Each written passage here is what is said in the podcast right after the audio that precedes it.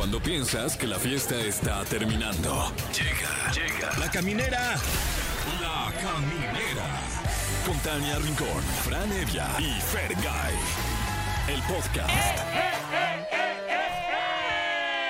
¿Cómo están? Bienvenidos, gracias por acompañarnos. Ya vamos a cerrar la semana y también ya será nuestro último programa de septiembre del 2023. ¿Qué? Sí, ¿Cómo? Sí, el lunes ya será primero. Ah, Sí, ¿no? ya, de, ya, de octubre ya. ¿O qué? Ah, ¿30? sí, no sé, ¿Ya tan fíjate. Ah, no, el domingo, el Deja lunes será checo- dos. Deja checo el calendario porque no sí, sé, a sí. ver, sí. Ah, bueno, yo soy Tania Lunes Rincón dos. y aquí comienza la caminera. Eh, yo soy Fran Evia y, y- y- sí, en efecto. Es Confirmado, viernes. lunes 2 de octubre. ¿Ves? Yo soy Fergay, sí. Ok. Sí, Ay, sí, pues sí. qué gozo, qué gozo. Ya casi. Y eso Hoy- que no se olvida. Y no se Sí. olvida. Oigan, tenemos boletos para la gran fiesta de eh, Fergay. Sí, no, el no se 14 de octubre, el multiverso. Sí, el Festival Multiverso va a estar espectacular, así que no se lo pierdan porque tenemos boletos aquí para regalarles. Y tenemos invitadas, hoy va a estar con nosotros Mario Aguilar, que es este chavo, mano, comediante, influencer, que es bien divertido, que vamos a preguntar de Muy todo y de vamos a platicar con él. Y ya y estuvo viene una en vez su aquí. calidad de, de músico. Ah, además, porque Porque está sacando una rolita. nueva. Sí. Oigan, y además felicitar a Ninel Kunde. Kunde. ¿Por qué Kunde? Ninel Conde. que no cunda. Que no, no cunde cunda el el pánico. pánico. Cumple 47 años, Alex Intec cumple 54 y es Día Nacional del Maíz. Ese sí, vamos por tacos. Uy, sí, hay que festejarlo. Hoy vamos a poner mucho reggaetón en conmemoración del cumpleaños del ex. Ah, no, al contrario, creo que no le. No, creo que no le gusta. Híjole. gusta. Uy, bueno, Lo que pues tú ojalá, necesitas. ojalá nos estés escuchando porque igual vamos a poner reggaetón. Oigan, vámonos con esta rolita y recuerden que es viernes, estamos de buenas, vamos con esta canción y ya seguimos con la caminera. Camineros y camineras, ya estamos de regreso y felices de que nos acompañen porque hoy tenemos el honor de recibir a un personaje que conocimos como creador de contenido, pero es influencer, pero youtuber y ahora cantante, sí. Sí, porque vienes a promocionarnos tu nueva canción. Bienvenido, mi Hola. Mario Aguilar. Ya había venido. Ah. Ya, pero no estaba yo, fue antes de Cristo. Sí. Fue antes de Cristo. Ah, AC, es que así antes se de Capi. divide, AC o DC. Sí. Oiga, no, pues feliz, contento. La verdad es que, bueno, ayer, ah, fue mi cumpleaños el 23 de septiembre. Y día feliz. felicidades. Felicidades. ¿Cuántos cumpliste? 28. Eres un Qué niño. joven, mano. ¿Crees? Sí. Ya me truena la rodilla cuando me pongo los calcetines. Pero ese es el uso, hijo. Sí, ya. Es de hincando tanto mucho. bailar, Mario. Ya cuando te vas a parar y ya avientas los pies así de. ya agarras viadas como, Exacto. güey. Ya. panda. En osito panda. Oye, ¿qué Sí, hiciste no. de tu cumpleaños, Mario? ¿Qué, qué, qué, La cómo verdad es que yo no iba a hacer nada el día de mi cumpleaños, pero Lalo me hizo una fiesta sorpresa. O sea, ese día yo llegué Eh. bien fodonguis. Y no tenías ni idea de, de la fiesta, ¿no? No tenía ni idea, la verdad. ¿Y, cómo sueles reaccionar a las sorpresas? Porque. A mí lo que lo peor que me puedes hacer es cantarme las mañanitas, güey. Ponerme así en un pastel y. Entonces, que si- ni se nos ocurre cantarte las mañanitas. Cancelen el Eh, pastel. Cancelen el pastel. Ya no nos traigan Es como que me da mucha ansiedad porque ¿qué haces? Y luego cuando va a llegar la Sí, parte sí, de sí. tu nombre, Claro, claro. es como despierta, Mario, despierta, despierta. ¿Sabes que se junta todo? Sí. Todo el mundo se te queda viendo, es súper incómodo. Ya de repente sí. empiezan Padre nuestro. Bien equivocados, la Eh, mezclan todo. Mexicanos al grito de guerra también Mexicanos, entra grito de guerra. No, pues fue un pedo, no, no. Loco, yo llegué y había toro mecánico tú. Guau. ¿Qué? Y ahí andábamos y ya este me puse bien pedo. ¿Y pusiste tu rola? ¿Pusiste Bailame? Sí, de hecho la- eh, nos tocó el estreno. Yo llegué como a las 9 y cacho y a las meras 10 el DJ lo puso así y lo hicimos como con puros amigos. Realmente, este, llevo yo ya mucho tiempo haciendo música, pero siempre hago música como cuando tengo algo que decir, ¿sabes? No, no, no soy una persona así que ¿Te diga, refieres como a tus composiciones? Sí, a mis composiciones. Por ejemplo, cuando saqué mi primer EP, saqué una canción que iba dedicada a mi mamá, que se llamaba Para ti madre, y luego este, pasaron situaciones y, y saqué Hoy Decido Decidir, que fue donde salí del closet públicamente y así. Ya después de todo eso, ese, ese EP se, llamaba, se llama Quiero Llorar. Este, hicimos un EP ahorita que se llama Quiero Bailar, que es música electropop, es como así locochona, con la voz bien editada y todo el rollo, y es lo que estamos nosotros ahorita sacando. De hecho, son siete canciones en este EP, ya sacamos varias, y ahorita sacamos la de Bailame, que es una canción que escribí junto con un amigo y está súper así bailable y todo ese rollo así como muy electropop. pues. Estoy leyendo aquí, Mario, que dice que relata lo que puedes llegar a sentir por alguien al calor de los tragos y del baile. Sí, es que O sea, los ves más guapos o más guapas, ¿no? Eh, pero te prende la luz del antro y ¡Ay, apáguenla! No, ¡Apáguenla! si el no, no. vampirazo así de, ay, esta ya se Todos comió todo tenemos el un amigo maquillaje. que yo no perdono. Ay, ¿por qué perdonar en el antro? Sí. No, no. Pero es bien rico ahí fajotear en la pista, ¿no? Ay, guacala. Ah, ¿a poco no te gusta? Bueno, sí. Ah, Eh, sí. No, sí. la verdad es que. Que cuando levante uno- la mano el que no haya Sí, fajoteado. a ver, unos besos ahí en la Unos pista besos, sin ay, compromiso. claro. Nada más de repente huele de. Ay. ¿sabes? Sí, Está sí, medio sí. raro, sí, con... no, bien feo. ¿O de qué estamos hablando? No, sí, sí. Ah, Sí, sí, sí. De cuando vas al baño, ¿no? Ah, Sí, eso mismo, eso mismo. Oye, y también estuviste alejado un tiempo. Sí. Eh, la verdad es que yo, mira, yo viví toda, yo vivo, viví toda mi vida con mi mamá. Eh, yo viví toda mi vida con mi mamá y hace cuenta que cuando yo empecé a trabajar en esto, pues empecé a, a ganar dinero, empecé a hacer mi gira, mis shows y todo, ¿no? Porque mi prioridad siempre es la comedia. A mí me encanta la comedia y todo lo que tenga que ver con comedia, la música, el baile y todo son cosas que a mí me gustan mucho y que yo creo que es una manera muy, muy padre de poder expresarte y de aprender sobre la marcha, ¿sabes? Hay gente que estudia toda su vida, cantó toda su vida y no, no terminan haciendo nada. Y es como, yo creo que mientras estés estudiando, aprendiendo, velo haciendo para que le vayas perdiendo el miedo, ¿no? Entonces, yo estaba en esa, en esa etapa, ¿no? Entonces, pasa la vida, pues vas creciendo y todo el rollo. Mi mamá empieza a pasar por muchos temas de salud muy, muy fuertes. Le dio una embolia, luego este, y a mí me tocó estar ahí. O sea, imagínate estar en, en tu cuarto, 3 de la mañana, y entra tu mamá así, pálida, y diciendo, te llamo a morir. Despídeme de tus hermanos. Te lo juro, mi mamá tiene 74 años de edad. O sea, eh, yo soy el más chico, soy el que ya vivía con ella, y un, y un día estaba yo grabando un video literalmente, y fíjate cómo es la vida. No sé si ustedes crean en, este rollo de que estás en un lugar por algo, ¿no? A, a quien tú le quieras rezar, ¿no? Pero ese día yo estaba ahí grabando y eran como las 7 de la tarde y un amigo me estaba ayudando a grabar y mi amigo no tenía cómo irse, entonces en es- yo grité desde la sala, digo, mamá, ahorita vengo, voy a ir a llevarlo. Ah, sí, yo me voy a meter a bañar. Nos pusimos a recoger las cosas y todo. Escuché un grito, así un grito, un grito que en mi vida había escuchado. Me asusté un montón, dije, se cayó. Cuando subo corriendo, o sea, porque subí, en- o sea, subí de cinco en cinco escalones y nomás había cuatro. Claro. Imagínate, estaba mi mamá sentada así en el sillón, así como ida. Y yo dije, o sea, yo nunca me ha pasado esto. Y yo, mamá, pues me empecé a desesperar. Entonces le hablé a la ambulancia y, y- les estaba yo diciendo lo que estaba pasando y la ambulancia como que me empezaron a dar, como a ver, que, dile que levante las manos, dile que esto, dile que lo otro, que voltee para arriba, que voltee para abajo. Y al final de cuentas, en lo que venía la ambulancia y me dijeron de que, ah, creo que es una embolia. Ya cuando llega la ambulancia, efectivamente, era, era un preinfarto. Se la llevaron al hospital, me acuerdo que me fui yo en el carro atrás de ellos y, y- y mi mamá estuvo internada. Eh, mi mamá perdió el habla, estuvo literalmente mucho tiempo, casi un año yo creo, sin poder hablar. Se cuenta que lo que produce la embolia es que una embolia te puede dar, ah, no soy doctora, corríjanme, pero se te puede reventar una venita de acá de la pierna y trum, te revienta, ¿no? Entonces mi mamá era como que encontrar qué vena fue la que se reventó, porque puede ser de aquí, puede ser de acá, puede ser de acá, ¿no? En las varices y todo el rollo.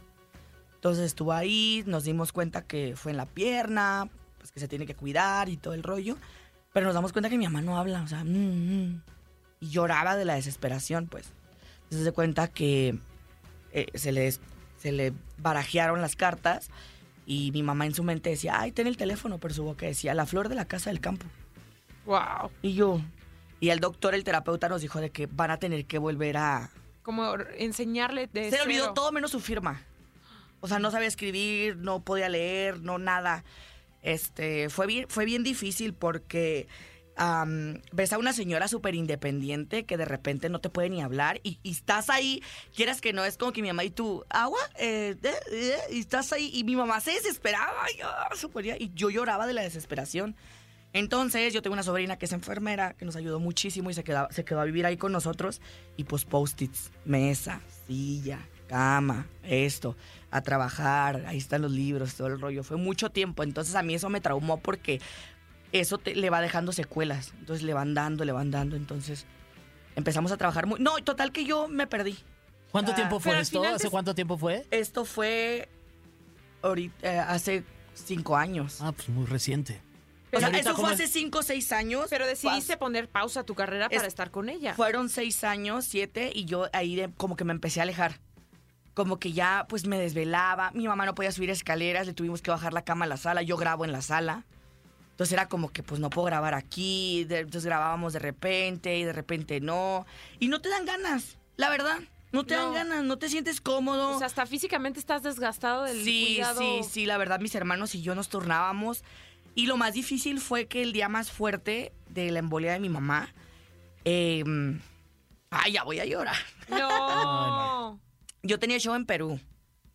Entonces yo entré, yo entré con el doctor y le dije que si podía hablar con mi mamá, no era hora de visita, y me dijo que estaba bien. Entonces yo entré con mi mamá y yo me le quedé viendo a mi mamá. Ni siquiera mi mamá ni siquiera alcanzó camilla. O sea, estaba en las camas esas del hospital y nada más las, la metieron ahí. Y con frío y así bien feo. Una cosa bien horrible de que ella me estaba pidiendo una cobija y yo no le entendía, pues.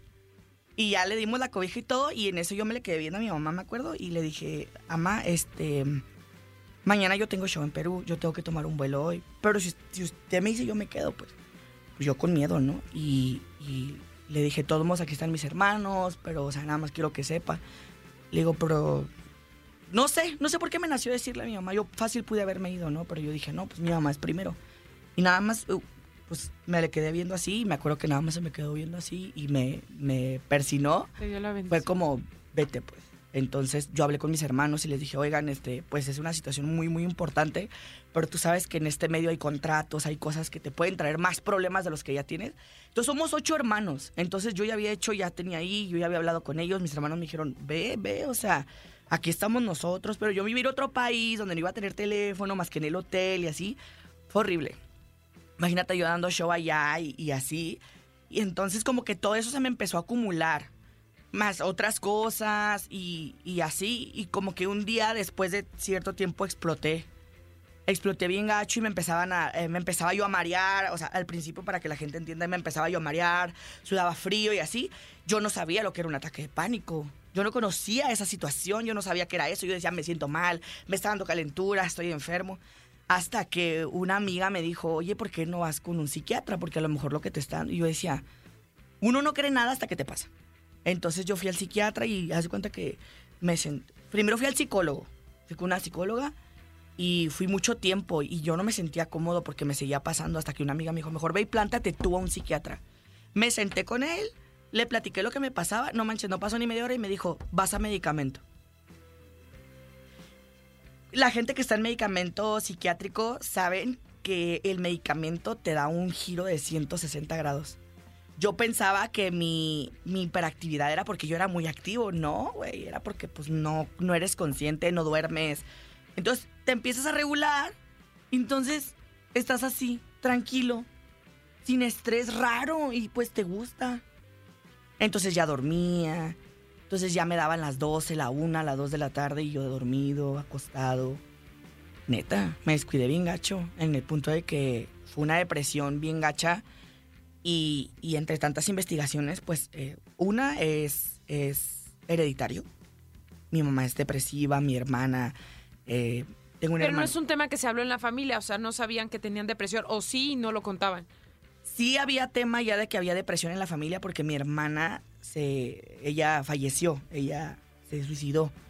Eh, es un tema que yo ya he platicado, e- e- ella, también tenía problemas y eso nos afectó a toda la familia, luego pasó lo de mi mamá, luego, fueron muchas cosas. Entonces yo no podía con tanto, ¿sabes? Yo era un niño jugando a ser papá, ¿sabes? Entonces no, no, jamás voy a reprochar lo que yo he hecho por mi mamá, pero para mí era todo muy nuevo, pues es hasta cuidar, aprenderte medicamentos y todo. Y era demasiado en muy poco tiempo. Sí, mis hermanos me, me, me ayudaban mucho, pero todos ya tienen su familia y es como muy complicado. Y tú sabes que una madre lo que menos quiere es preocupar. Claro. Entonces a veces mi mamá me hacía prometerle cosas. O sea, esto ya lo digo porque ya lo he hablado con mi mamá, pero a veces mi mamá, por favor no le digas a tus hermanos. No los quiero preocupar. Y yo, no, está bien, amor. Entonces como que todo eso se me acumuló y cuando mi mamá ya estaba bien, ahora fui yo. Y ahora mi mamá era la que, mi hijo. Y tu ¿cómo?". mamá ahorita ya está bien. Gracias a Dios está ya muy bien. Ahorita ya está en un tratamiento de la, de la presión, de la sangre. Está muy bien, gracias. a ¿Y Dios. tú cómo estás? Pues dos, tres, la verdad. Mentalmente estoy dos, tres, pero de vida estoy sano. Ya salí de la anemia, que fue algo que cuando conocí a Lalo, o sea, él me decía, es que tienes muchas actitudes de una persona enferma. Entonces yo le decía, ¿cómo qué? Me dice, o sea, literalmente yo me tropezaba y tú me agarrabas del brazo y moretón así al siguiente día. Estaba todo anémico, no comía, comía a cualquier hora. Entonces me empecé a cuidar ya yo. Y eso quieres que no te enfoca y yo dejé de hacer videos. Me alejé de las redes como casi un año. Casi año y medio de, de subir esporádicamente, perdido. Fue cuando la gente, y luego de repente fue cuando subí un video que nos fuimos a Argentina y como que fue mi regreso. Y, y la gente como que otra vez me empezó a seguir y todo el rollo y mucha gente me empezó a hablar y fue cuando yo decidí como...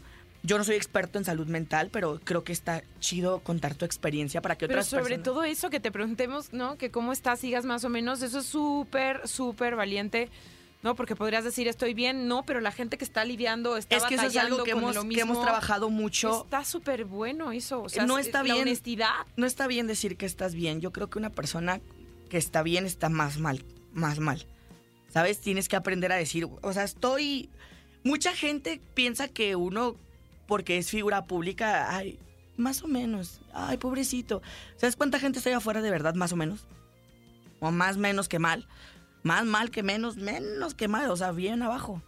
De verdad, es un tema que cuando te metes en esto y empiezas a investigar y empiezas a darte cuenta y empiezas a dar- darte muchas empiezas a, captar muchos veintes entre tus mismos círculos, que dices, esto no está bien, no está bien que esta persona esté así, no está bien que él haga esto, no está bien cómo me hablan, porque a veces no te das ni cuenta de, de nada. Entonces yo hablé con mi agencia y, y- y les dije, ¿saben qué? Eh, me encanta y todo, pero yo necesito descansar, ¿sabes? Porque si yo me enfermo, nadie, nadie del equipo trabaja, ¿sabes? Entonces fue un cambio drástico, luego empecé a cambiar de equipo, porque ya sabes, uno cuando abre los ojos, salen todas las pirañas al mar. Y te das cuenta que cuando ya te, no te dejas, cuando ya abres los ojos y no te dejas manipular, empiezan los de, es que has cambiado mucho. No, es que ya no eres el mismo, es que Lalo te cambió. No, güey. Simplemente ya me di cuenta que no eres una sí, te hiciste persona. consciente de No, de la no me gente. ayudas, güey, no me aportas, no me aportas y creo que yo Hubo mucha tampoco- gente que se aprovechó. Sí, no, Sí. sí, sí. Se aprovechó no solamente de, de- a la fama, no, de ti como persona. Deja tú del lado Mario Aguilar. De ti, de tu casa, de, de pedirte paros, de llévame, de cosas que yo decía. De tus recursos, de tu... De, de Porque todo. cuando yo caí, yo no vi a nadie. Yo decía, y todos, todos mis amigos que en la peda están. Ahorita que estoy, que me operaron a mi mamá y que, que estaba súper mal y que yo estaba súper mal. ¿Quién estaba en la casa? Tana, Jesús, tres, cuatro, los de siempre. Y ahí te das cuenta de que no hay. Realmente los amigos son bien poquitos. Contados. Y empiezas a darte cuenta que más que amigos necesitas. Llega una edad, no, no estoy tan grande, pero tampoco estoy tan joven, en la que ya no son amigos, ya tienes que empezar a crear una familia. ¿Sabes? Porque ya no. Y, está bien, bien complicado porque yo hago comedia. ¿Sabes? Detrás de toda esa comedia había alguien que. Cuando yo empecé a grabar. Cuando yo empecé a grabar, que fue por ahí del 2021 yo siempre lloraba antes de una grabación y en esos primeros videos de verdad se pueden ir a esos videos igual y, y- y la gente comenta, Mario estuvo llorando, tiene los ojos bien hinchados, ay, ¿qué pasa? Bla, bla, bla. Sí, me daba ansiedad saber que iba a grabar y que yo no estaba bien y no me podía aprender el guion porque yo hace cuenta que yo también, yo imprimo los guiones a veces así. Y los tengo, ¿no? Y yo estoy con un plumón, entonces digo, la morena. Y subrayo lo de la morena y grabo así.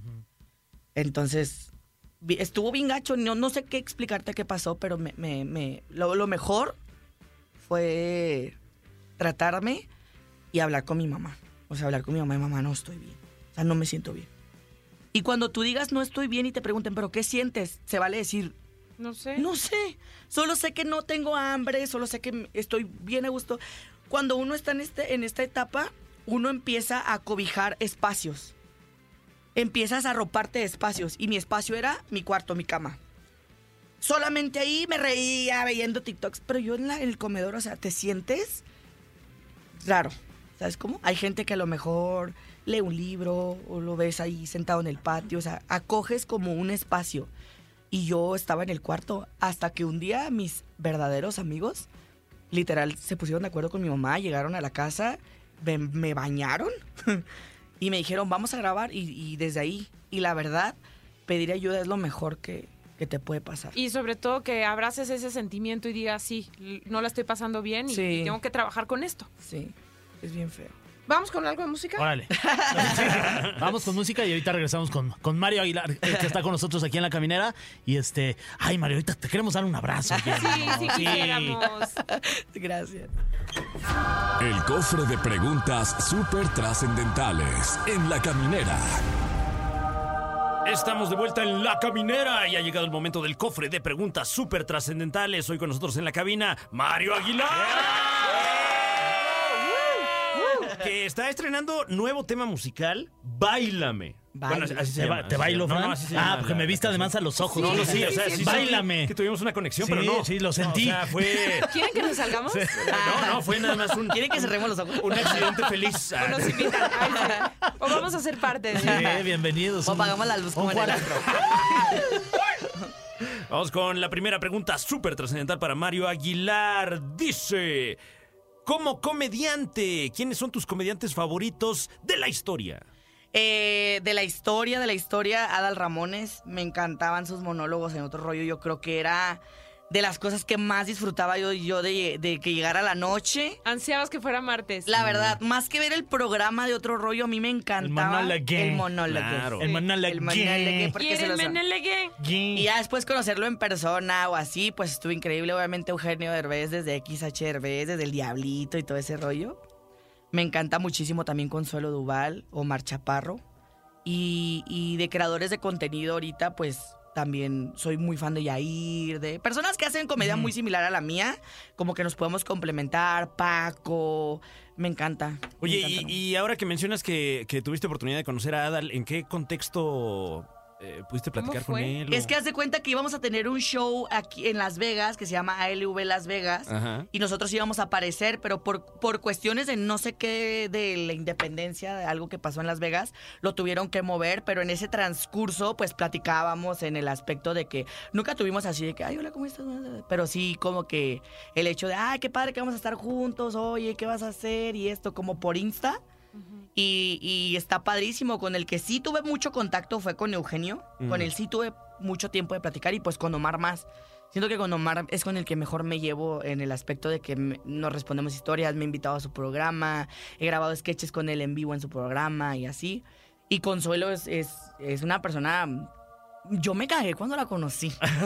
Te lo voy es a una decir. tipaza. Espérate, te voy- fíjate lo que te voy a decir. Ese día, para empezar, mi consuelo llegó tardísimo a mi grabación. y yo enojado. Cuando llega me dice, tranquilo, dame el guion. Ya en lo que la maquillaban. Ya me lo aprendí. ¿Qué? Wow. Siete hojas. ¿Qué? ¿Qué? Sí, yo le decía, ahora va la tía, porque era tipos de tías. Ya me lo aprendí, se lo aprendió. Tiene un callo, tiene una experiencia que yo acá que llego tarde. No, pues ella sabe y maneja sus tiempos. Es como relax. Vamos Y- a grabarlo bien, no te preocupes. Y es muy, muy. Le encanta lo que hace. Ella sola. No, no, no. Otra vez. A ver, otra vez. Más tía, más tía. Ella sola. O sea, tú la ves. es- Se autoedita. Ay, sí, me encantó trabajar con ella. Me encantó grabar y que se haya tomado el tiempo literal. Ella ir al Airbnb donde yo estaba Wow. y grabar conmigo y así agarró los. Mientras la maquillaban. Ya, ya me lo aprendí. Está bien padre. Qué belleza. Hasta regañó a mi guionista. ¡Ay! Mira, no sé. Este es. Mira que feo escribe y le mandó un video. ¡Aprende a escribir, Jacqueline! Le dijo. Bien buena onda. Muy bien, Mario. Siguiente pregunta. Eh, todos tenemos algo de señores y señoras, sobre todo nosotros Sí. que ya somos unos señores y unas señoras. Aplaudidores. Sí. Eh, ¿Qué es lo más señorial que hace Mario Aguilar en su vida que te hayas cachado y dices, no manches, ahora ya soy un señor? Güey, ya le regaño a mi perra y hago una pausa esperando que me responda. O sea, le digo, ¿por qué hiciste eso? Y mi perra. A ver, dime. No te hagas. Ah, pero uno dice comida y ahí bien friega. Ya me peleo, me peleo. Y digo, te voy a partir tu madre, ¿eh? Y mi perra, ya soy una doña. Ay, Muy güey. bueno. tengo- Tengo que confesar que llegaron unos toppers de vidrio a mi casa. ¡Ah, estos! No saben la emoción que me dio. Eso no está bien. No, eso no está bien. Qué buen topper. Y hasta le, Buen le topper, dije, oye, eh, buen sí. topper, eh, Tania, Sí, felicidades, sí. buen Pero topper. ya, cuando ya le empieces a dar una función al topper de este es para esto y no Ah, lo- claro. Estos, por ejemplo, son de fruta y no se mezclan con Ah, salsa. Sí, claro. Porque si no se quedan malolientes esa salsa. Ay, no. Ay, qué- oye, esa Qué está buena, ¿eh? Sí, güey, fíjate. ya. Si tienes una licuadora para las salsas y una licuadora para lo que sea, Ah, ya estás. ya. Estoy fritísima. Ya estás cobrando bien, además. Ya te pones las chanclas caminando, ya eres señora. Todos los míos sí, huelen sí, a, sí. a- pozole. Porque son de la casa de Toño. Ah, oye, estoy Ah, jugando. pero claro. sí. Sí, sí, sí. A ver, siguiente pregunta y dice así. ¿Cuál es la mayor vergüenza que te ha pasado en algún show en el escenario? Eh, una vez estábamos ah, bailando y aventaron un torpedo así de papelitos, pero como de los metálicos. Uy, esos son resbalosísimos. Güey, me caí, me paré y me caí. Y me intentaba parar. Y como yo uso botas, En Bambi. así, hasta que mejor dije en el piso. Y de mamá. Estaba en el personaje de mamá. Tres veces me caí. O sea, me- mm, no sé qué hice y fue como ¡fum! Y luego me intenté parar y como que pisé otro y ¡fum! Y dije, ¿qué rollo? Dije, no, si me vuelvo a caer, ya no me voy a caer. y tras dije, no. Aquí me quedo mejor. O sea, la primera fue como que la gente, ¡ja, ja, ja! ja". ¿Estás bien? Ay, ya, Sí, como sí, que la sí, gente, ya los, los de la primera fila ya era de. Ah, sí, ¿Estás claro. tomada? Ah, ¿estás tomada, señora? Sí, eso. Y me desmayé un día. Qué risa. No. ¿Qué? ¿Pero por qué te En desmayas? Bolivia, pues porque la La presión. altura. fue feo. Ah, ya. Pero en a pleno María show, Becerra En también le pleno pasó. show. Cuando yo salgo a cambiarme, Ajá. haz de cuenta que yo salí, me quitaron la peluca y yo, ah, Te dio la pálida ahí. bien feo. Uy, Oye, qué no. fuerte. Eh, tenemos eh, una última pregunta súper trascendental. Estoy buscando una así, pero bien Ah, de morbosa. la que ya mira. sabes, la que nos A gusta, ver, Fran. Este, eh, um, wow, hay unas muy morbosas también. Y otras. ¡Ay! ¡Ay! Ay, sí, esa, sí, esa, esa. Y Que puedes Hasta ir Lalo, pasos si hasta quieres. Lalo ¿eh? se está quedando Sí, a así ver, como, tú- pasa. Sí, a ver, ¿qué dice? A ver, Lalo? vamos a checar aquí con su equipo cuál es la que más lo, lo puede poner en problemas. Este, no, este, este, este no, sí, no, esta, sí, esta sí. Wow. Oye, este, um, es cierto que una vez diste un show en unos 15 años.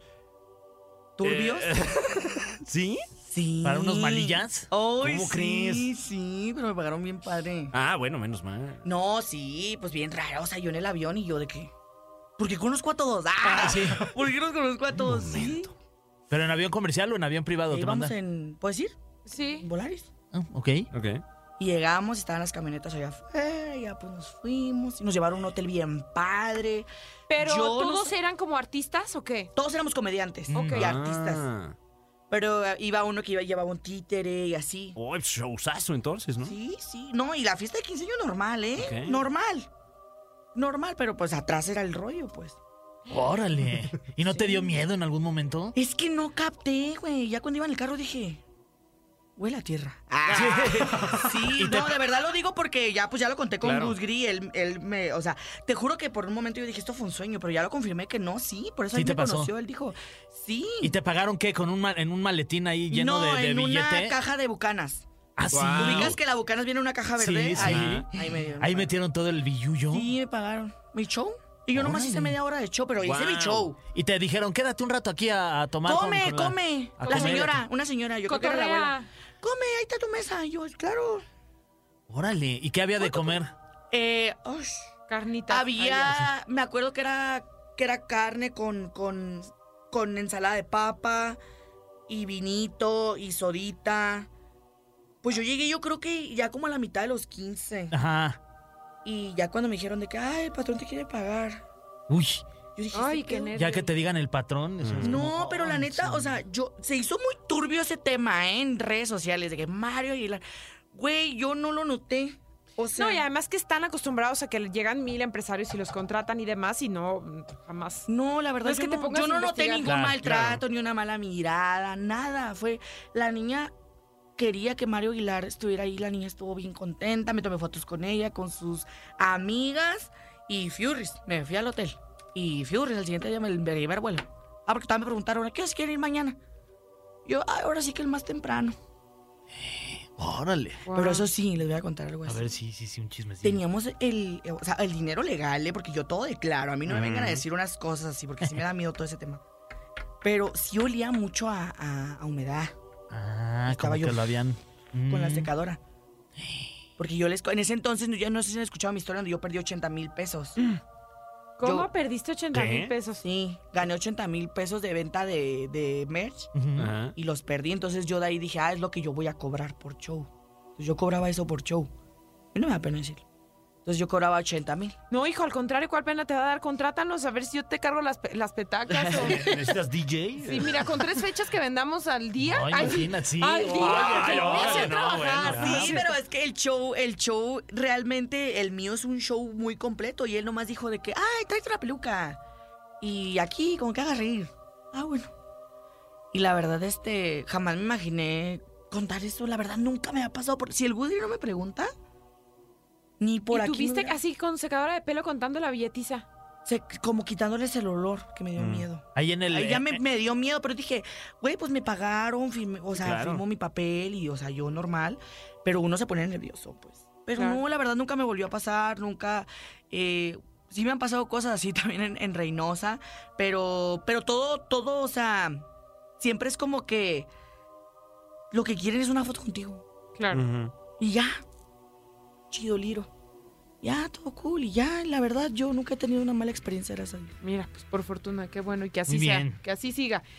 Mario, muchísimas gracias por estar aquí con nosotros. No, gracias a ustedes. Eh, la primera parte no nos imaginamos que se tornara tan eh, educativa, porque de verdad sí, o sea, al final del día que pongamos estos temas sobre la mesa ayuda, construye a que tengamos una sociedad con mucho más empatía, ¿no? Que de pronto no digamos, ah, ya, pero te vas a sentir bien. No, a lo mejor no, no me siento bien ahorita, pero me voy a sentir después y aceptar y abrazar ese sentimiento. De verdad, te agradecemos muchísimo que, que traigas este tipo de temas. No, gracias a ustedes por recibirme y pues aquí estoy lo que necesito. Y recuerda a toda la gente que ya está, bailame. Sí, oigan, primero que nada, déjenme decirles que ya está Bailame en todas las plataformas digitales, también en YouTube y también estoy cerrando gira, los invito también Eso. para que estén pendientes a mi Facebook, ahí va a estar todo, todo el tema. Eso, Muy pues bien, muchísimas Mario. gracias, Mario. No, gracias a ustedes. Sí, vamos a darte un abrazo, ¿eh? Eh, Ay, gracias. Esperamos que no nos tengas repele. No, no, Sí nos no. bañamos hoy, Sí, Mario, te lo prometo. Bueno, yo Sí, sí huelo un poquito a dinero, te decía. Ay, Pero aquí trae Mario la secadora. Ya me van a dar carrilla ahora conmigo. Ay, Vámonos con algo de música y seguimos en la caminera. Ay, iba a decir nuestro el- grito eh, de guerra. eh, no, ya es la no, salida, ese- es del grito de salida de- Ay, Será hasta el lunes que le hagamos. que- Eh, eh, Exacto. eh, eh. Y hoy Sí. toca más bien hacerle. Ah. Ah. Pero el lunes nos, volve- nos volvemos a escuchar para hacerle todos juntos. ¡Eh, eh, eh, eh, eh! Pero mientras tanto ha llegado el fin de semana. Ah. Gracias por habernos acompañado. Regresamos el lunes con. ¡Eh, eh, eh, eh! Pero ahorita. Esto fue. Esto fue. La Caminera. Califícanos en podcast y escúchanos en vivo. De lunes a viernes, de 7 a 9 de la noche. Por exafm.com. En todas partes. Pontexa.